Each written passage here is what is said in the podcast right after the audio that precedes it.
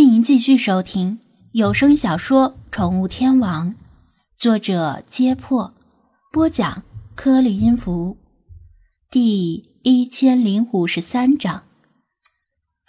弗拉基米尔扫了一眼这个略显拗口的标题，问道：“什么是小动物？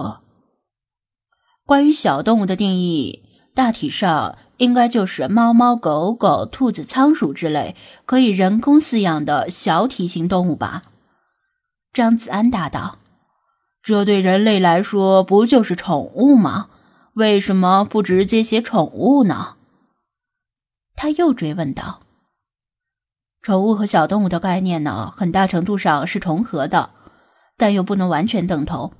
比如国家规定。”大部分种类的鹦鹉不能由私人作为宠物饲养。如果只是保护宠物的话，大部分鹦鹉就会被排除掉。另外，宠物的概念太狭隘了。一只猫养在家里是宠物，受到保护；如果跑出家门跑丢了，成为一只野猫，就不受保护了吗？法律保护的是这只猫本身，还是保护的家门？这样容易被有心人故意钻法律空子。张子安耐心的解释道：“法律最重要的是严谨以及可实施性。如果空有法律，却在具体的执行标准上含糊，下面的执法人员也会很难办。其实啊，宠物不太需要保护，因为宠物从法律上是私有财产，本来就受到保护，不允许非法侵害。实际上需要保护的是家养宠物之外的那些小动物。”张子安点击鼠标，把文档最小化，开启了另一个文件夹，里面都是图片，当然不是大姐姐们的图片，而是德国之旅时留下的照片。在你来到宠物店之前呢，我去过一趟德国，德国的动物保护政策给我留下很深刻的印象。他点击一张张照片，让弗拉基米尔看。其中大部分是他参观宠物店和水族馆时拍下来的，包括与雷娜、卡尔父女俩的合影。当时我就在想，如果中国也能像德国一样建立完善的动物保护法就好了。目前中国有野生动物保护法，而且落实的还不错，人们的野生动物保护意识也在提高，但是小动物保护这块还有所欠缺。你看。昨天电视上，狗市旁边的那个村子的村民受到豹子的危害，却积极支持国家的野生动物保护政策。他说道。弗拉基米尔嘴巴动了动，想说什么，但又咽了回去。你为什么突然想写这个？他问了另一个问题。难道是他听到星海说了什么？所以试图挽回人类注定失败的结局。张子安不好意思的挠挠头。现在因为生活重、压力大，买房、买车、学习、就业、老人求医、子女教育都压在人们的身上，很多年轻人啊对政治问题不感兴趣，而我基本上算是个无业游民，一个人吃饱全家不饿，没什么压力。虽然没挣多少钱，但一直依法纳税。最重要的是，每次国家选举的时候，我都会去投票。说来可能你觉得很幼稚，但我始终认为，我的一票可能会改变这个国家，也可能会改变这个世界。弗拉基米尔认真的听着，摇头说道：“我不觉得幼稚。以前啊，我只是个平头老百姓。”普通公民知道自己人微言轻，能尽到选举权的责任已经是极限了。但是姑奶奶通知我，已经以增补委员的形式加入到市政协，拥有参政议政的权利。所以我思来想去，觉得应该做点什么。俗话说“不在其位，不谋其政”，但我现在在其位了。如果不谋其政的话，那不是尸位素餐吗？还不如回家卖红薯，不对，是卖宠物。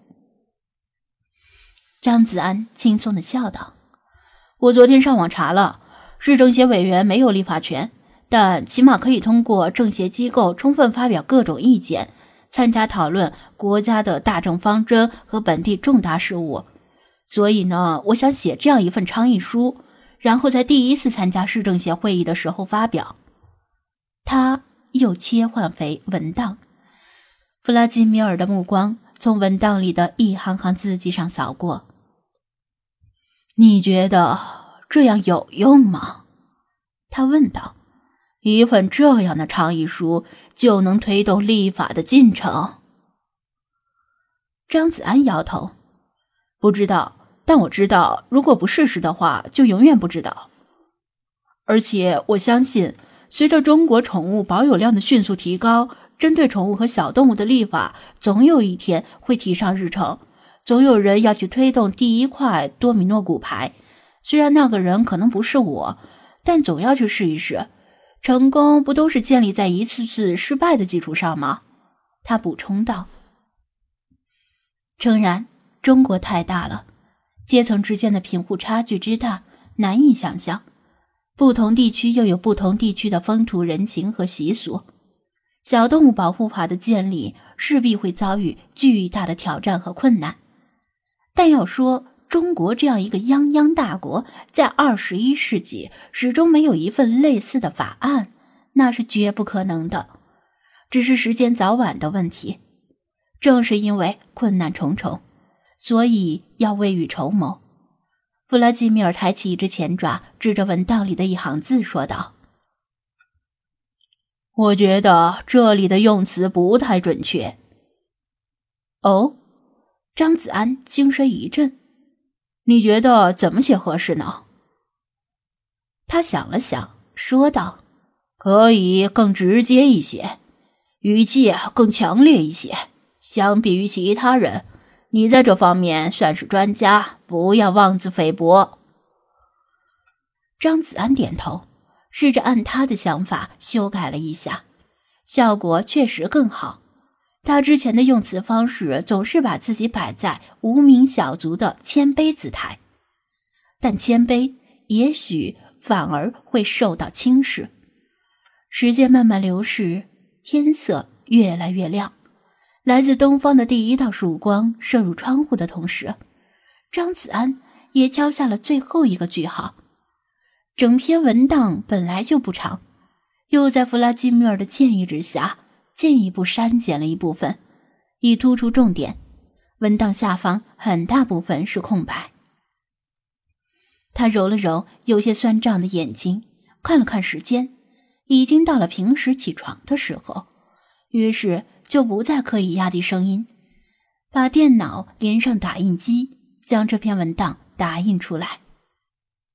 你现在要做什么？弗拉基米尔问道。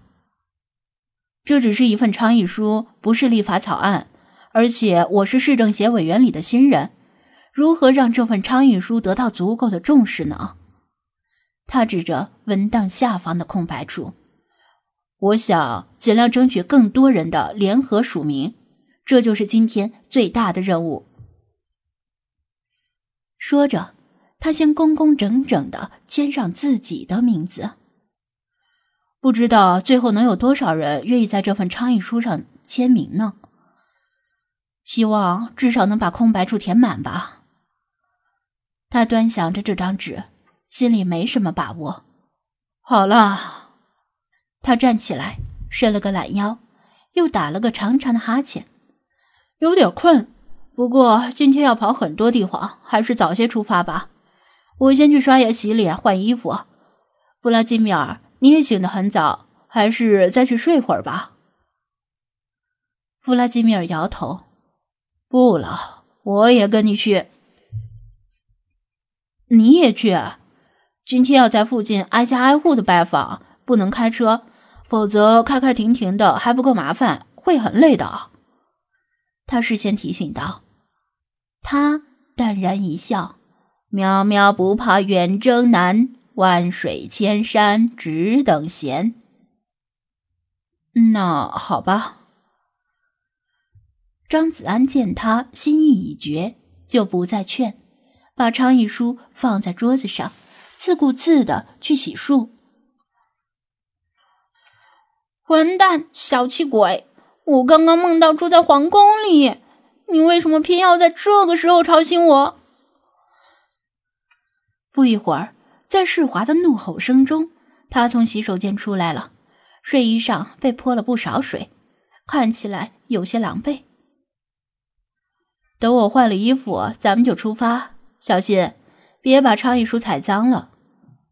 他看着弗拉基米尔还站在桌子上，便从他脚下抽出倡议书，吹了吹。毕竟他经常往外跑，不像菲娜那么爱干净，把倡议书踩脏了就不好看了。